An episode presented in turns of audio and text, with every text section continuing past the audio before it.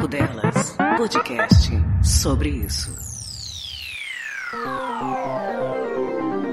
É difícil pensar em Notre Dame sem lembrar da animação da Disney, né? Sem pensar no gentil corcunda Quasímodo e, consequentemente, no seu amor para com a cigana Esmeralda. O personagem que foi criado pelo escritor Victor Hugo no século XIX e trabalhava como cineiro da Catedral de Notre Dame tornou-se um ícone pop, principalmente por causa da animação, apesar de filmes já terem sido produzidos sobre ele nas décadas de 50 e 80. A catedral, situada em Ilha de la Cité, em Paris, e começou a ser construída em 1163, é possivelmente um grande exemplo do estilo gótico na Europa. Havendo uma preocupação com a luz natural e com a acústica no interior das construções, além de uma escolha pela ampliação das dimensões laterais, produzindo assim uma grandiosidade imponente que é um tanto simbólica quanto literal. Infelizmente, a partir de 15 de abril de 2019, Notre Dame será lembrada também pelo fatídico incêndio que a cometeu o fogo consumindo-a diante de olhares atônitos de locais e turistas.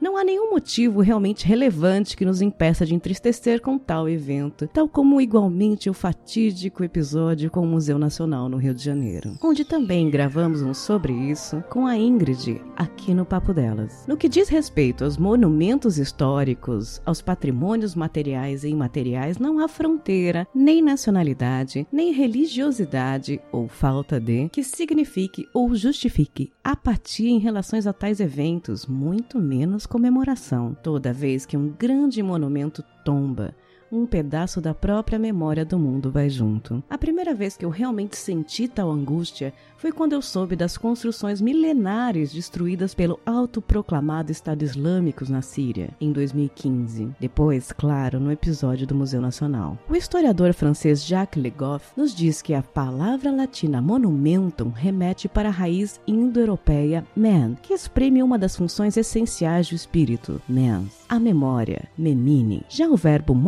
significa fazer recordar. Monumentum é um sinal do passado. Atendendo às suas origens filológicas, um monumento é tudo aquilo que pode evocar o passado, perpetuar a recordação, por exemplo, os actos escritos. Mas desde a antiguidade romana, o monumentum tende a se especializar em dois sentidos. Um, uma obra comemorativa de escultura, arco do triunfo, coluna de troféu, pórticos, etc. Dois, um monumento funerário destinado a perpetuar a recordação de uma pessoa no domínio que a memória é particularmente valorizada, a morte. É claro que, quanto monumento, a Catedral de Notre Dame, se pensarmos em camadas de representatividade, tem mais significância para o povo francês, em particular, e para o mundo cristão católico no geral. E é de amplo conhecimento que obras antigas estão sujeitas às intempéries do tempo ou descuidado dos homens. Mas, para além de testemunhas monumentalizadas das práticas e dos anseios dos outros tempos, Obras como a catedral representam mesmo uma noção de tempo que antes era absolutamente normal e que hoje custa muito para nós, citadinos do mundo, a sua simples compreensão. Numa época em que existe tecnologia possível para construir casas em menos de uma semana, considerar obras que demandavam gerações para serem construídas é algo quase fantasmagórico. Imaginar o senso de impersonalidade e coletividade por trás de construtores que estavam cientes de que não presenciariam um desfecho daquilo aquilo que ajudaram a construir é de fato algo tão estranho e deslocado quanto as quimeras e as gárgulas que circundam os pontos altos da catedral. A escolha de Vitor Hugo pelo personagem Corcunda, um símbolo do grotesco, coaduna bem com o ambiente em que mesmo foi inserido, numa correlação errática, mas verossímil entre a grandiosidade da catedral e a pequenez do sineiro, entre a beleza imponente das abóboras ogivais e a pretensa feiura do anão curvado, das angulações majestosas que apontam para os céus e a deformidade de um ser que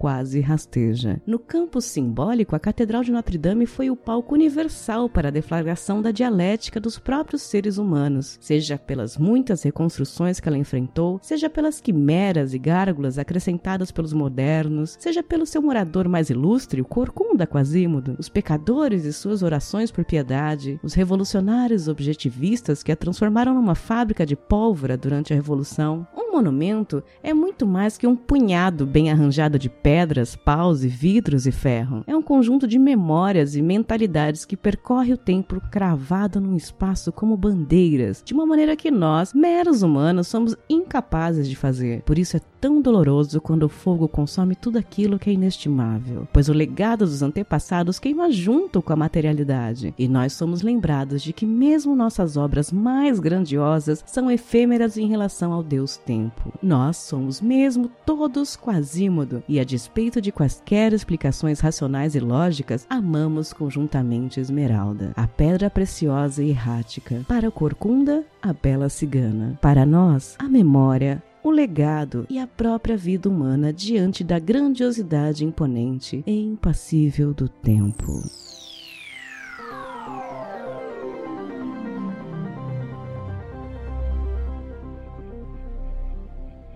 Este texto foi enviado pelo ouvinte Levi Oliveira, historiador formado pela Universidade Estadual do Ceará. Obrigada, Levi, e até o próximo.